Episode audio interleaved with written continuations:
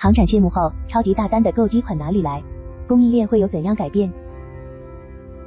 四年来首届巴黎航展在六月二十五日闭幕了。当航展上三位数飞机超级大单的新鲜感渐渐消退，这场国际航空盛会的热度退潮之际，一些与超级大单、航展热门相关的衍生话题也就浮出水面。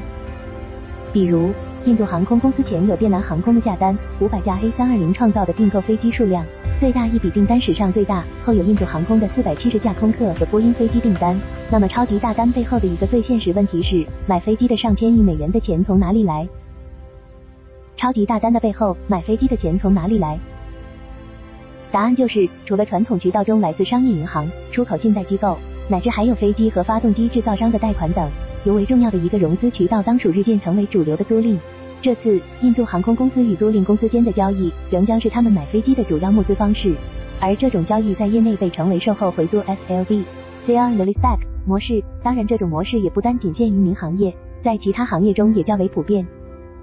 根据此类协议，航空公司将新接装的飞机出售给租赁公司，然后再租回，比如租期五至八年。这种模式里，在售的环节，航空公司就比如新闻中的电缆、印度航空与空客。波音签订超级大单的同时，也就意味着前期讨价还价的谈判过程中，拿到了极具竞争力的打包价团购价。那么航司转头将新机出售给租赁公司时，就能赚取差价。更为重要的一点是，售的过程中产生了现金流，大为改善了公司的资产负债表。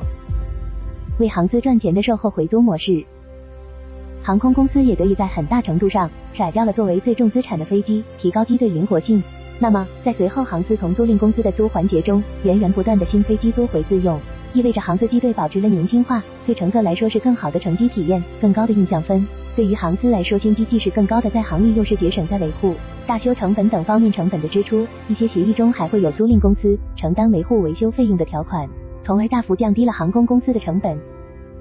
那么，如果以售后回租模式这个框架来看电蓝航空的五百架 A 三二零订单。我们还能看到其中一个潜在优势，订购的 A 三二零系列是行业内的畅销机型，租赁公司的出租中市场广阔，不愁客户，租赁公司就更有意愿促成与电蓝航司的合作，为它的购机提供融资支持。虽说近期在 Go First 破产风波中，Go First 不仅有与发动机厂商普惠间的官司，它还有与飞机租赁公司间的纠纷，这也让印度航空租赁市场面临着不小压力。但电蓝航司 CEO 就对此乐观表示，并不担心，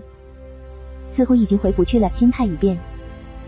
来自两家印度航空公司总计九百七十架订单，表明了航司愿意在未来十年锁定位置，也给制造商空客、波音吃下了定心丸，更有底气开足马力提高产能。毕竟电蓝航空一口气签下的五百架 A 三二零系列，也就意味着几乎吃下了去年空客一整年的全部产量。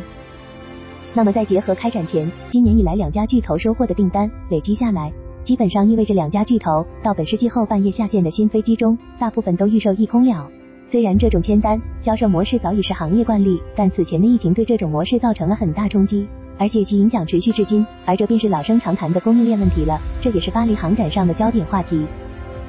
在后疫情时代，如何恢复供应链？如何早日提高飞机产能？如何解决劳动力短缺？雇佣更多的工人？如何应对成本上升、零部件短缺、资金困难？虽然当下航空制造业的供应链已经得到了大幅改善，并且有望在明年得到解决。不再成为问题，但似乎已经回不去了。曾受供应链中断之苦的一些厂商心态已变，就像路透社的巴黎航展报道中说到的，几家大公司表示，他们已建立了更多的缓冲库存。此举在让厂商得以有备无患的应对供应链波动同时，硬币的另一面是，也让这些企业背上了更多库存资金压力。四年一别，行业新未来还需新供应链。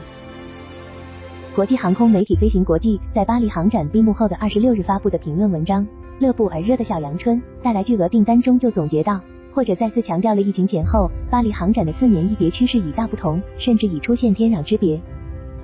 文章称，在疫情前二零一九年巴黎航展上，当时的航展焦点还是传统的飞机制造商之间的同台竞技，聚光灯集中在波音七三七 MAX 和空客 A 三二幺 XL2 身上。但现在，随着国际民航组织发布了国际航空业二零五零年实现净零排放目标，来自欧盟等政府官方推动相应配套政策法规落地，那么在本届巴黎航展上就展示了对传统的替代，从生物燃料、f t o 电动垂直起降飞行到轻动力这些技术在推动可持续航空的过程中蓬勃发展。而本届巴黎航展舞台也给这些创新者留出了空间，他们渴望证明可持续性不再是抽象的，而是有形的，未来主义设计的飞行器就在眼前。甚至它已经开始让传统的飞机看起来有些过时了。那么，在以产业视角来看，围绕这些巴黎航展上的可持续航空、绿色航空、电动、混动、氢能等行业热词、新技术、新机型、新风口，一条条有别于传统商用飞机的新供应链体系，必将在不久的未来铺陈延展、构建起来。比如近期中的一则则签约短消息，如霍尼韦尔、泰雷兹、赛丰、柯林斯宇航、罗罗等航电、动力、座舱内饰领域的供应商厂商与新兴的 FTO 电动飞机等制造商签约等等。只不过，在这场行业新局中，会有着传统老牌供应商的地位依旧稳固，也会有新兴者的快速崛起，但也必然会有被淘汰出局者。